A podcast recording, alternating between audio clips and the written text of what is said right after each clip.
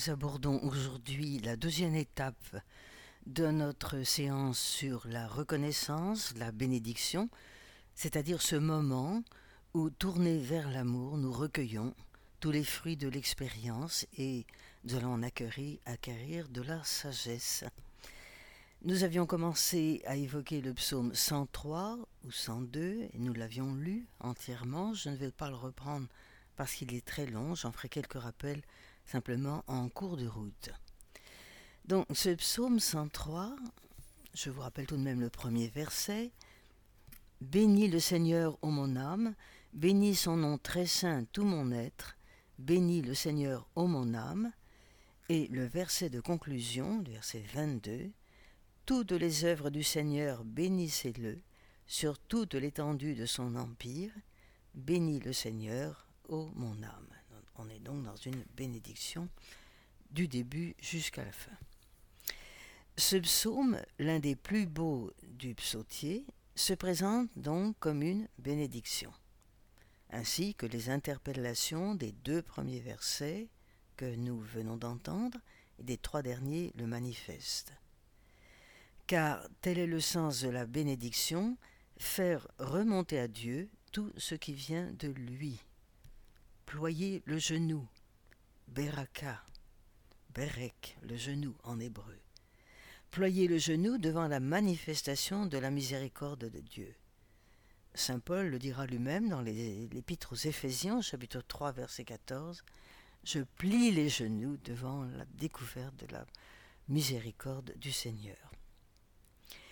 Joyeux dans l'expression de sa gratitude, l'auteur de notre psaume ne s'abandonne pas à l'énoncé d'un enthousiasme bruyant, triomphant.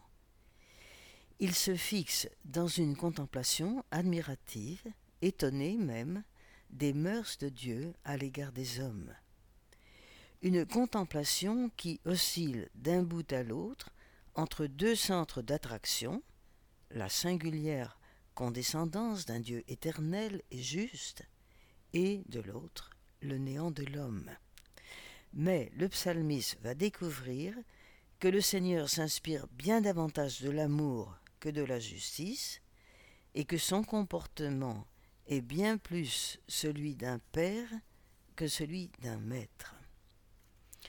En tout cas, il faut relever un élément important, il s'agit d'une contemplation de l'action miséricordieuse de Dieu, qui en cela se montre effectivement Père. L'attitude fondamentale à laquelle correspond ce psaume est celle de l'homme qui reconnaît qu'il n'existe que par la tendresse miséricordieuse du Seigneur et qui trouve dans cette reconnaissance le sens et la joie de sa vie. Sa liberté apparaît dès lors comme une obéissance d'amour. Jetons un coup d'œil sur le vocabulaire du psaume. Il faut relever d'abord le verbe bénir, utilisé six fois à l'impératif au verset 1, 2, 20, 21, 22, donc début, fin, bien sûr, et qui donne donc la tonalité du psaume. Le béni du, du verset 2 est repris par le n'oublie pas. Donc bénir, c'est faire mémoire des bienfaits du Seigneur.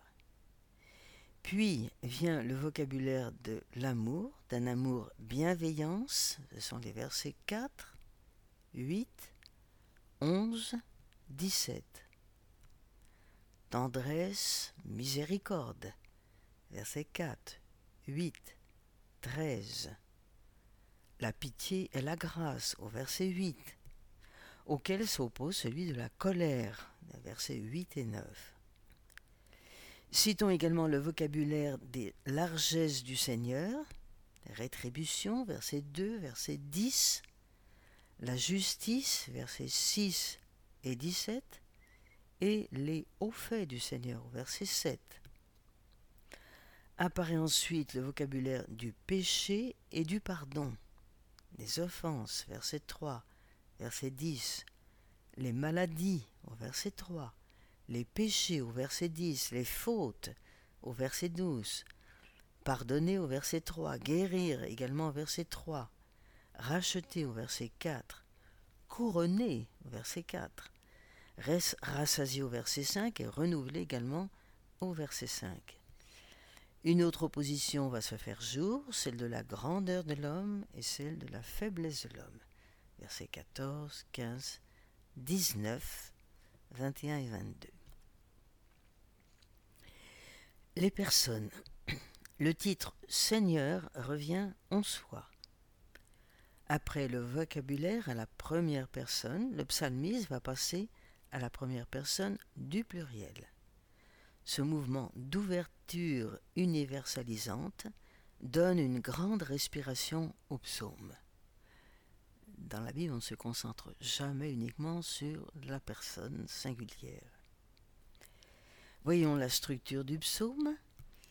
Partie A, ce sont nos versets 1 et 2. Je les relis. Bénis le, Seigneur, ô mon âme, bénis son nom très saint, tout mon être. Bénis le Seigneur, ô mon âme, n'oublie aucun de ses bienfaits. C'est donc l'invitation du psalmiste à bénir Dieu. Puis, la partie A', ce sont les versets 20-22, je les relis. Messager du Seigneur, bénissez-le, invincible porteur de ses ordres, attentif au son de sa parole.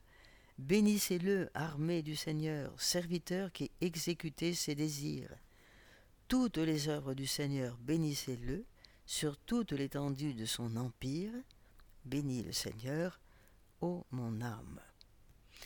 Donc une invitation à bénir Dieu qui est adressée par le psalmiste, mais à toutes les créatures cette fois. Remontons aux versets 3 et 5, qui sont notre partie B. J'en donne la lecture. Car il pardonne toutes tes offenses, il te guérit de toute maladie, il réclame ta vie à la tombe et te couronne d'amour et de tendresse.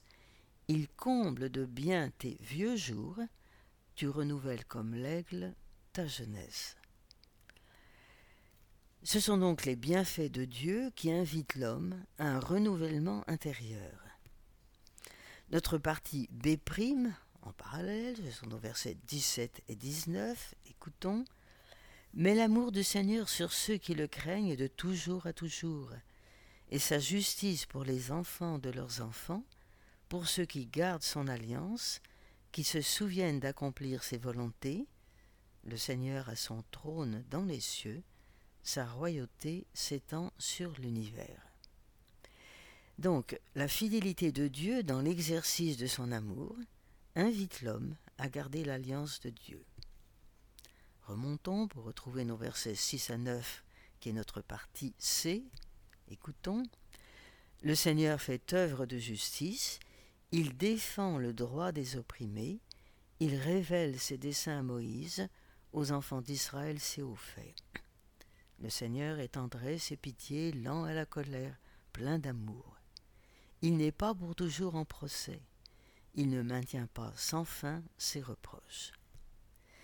Donc la justice de Dieu met l'homme en question, d'autant plus que cette justice se revêt de miséricorde. Parallèlement, notre partie s'éprime, nos versets 13 à 16, écoutons. Comme la tendresse du Père pour ses fils, la tendresse du Seigneur pour qui le craint. Il sait de quoi nous sommes pétris. Il se souvient que nous sommes poussière. L'homme, ses jours sont comme l'herbe, comme la fleur des champs, il fleurit. Dès que souffle le vent, il n'est plus. Même la place où il était l'ignore. C'est donc cette faiblesse native de l'homme qui l'engage à reconnaître la paternité miséricordieuse du Seigneur.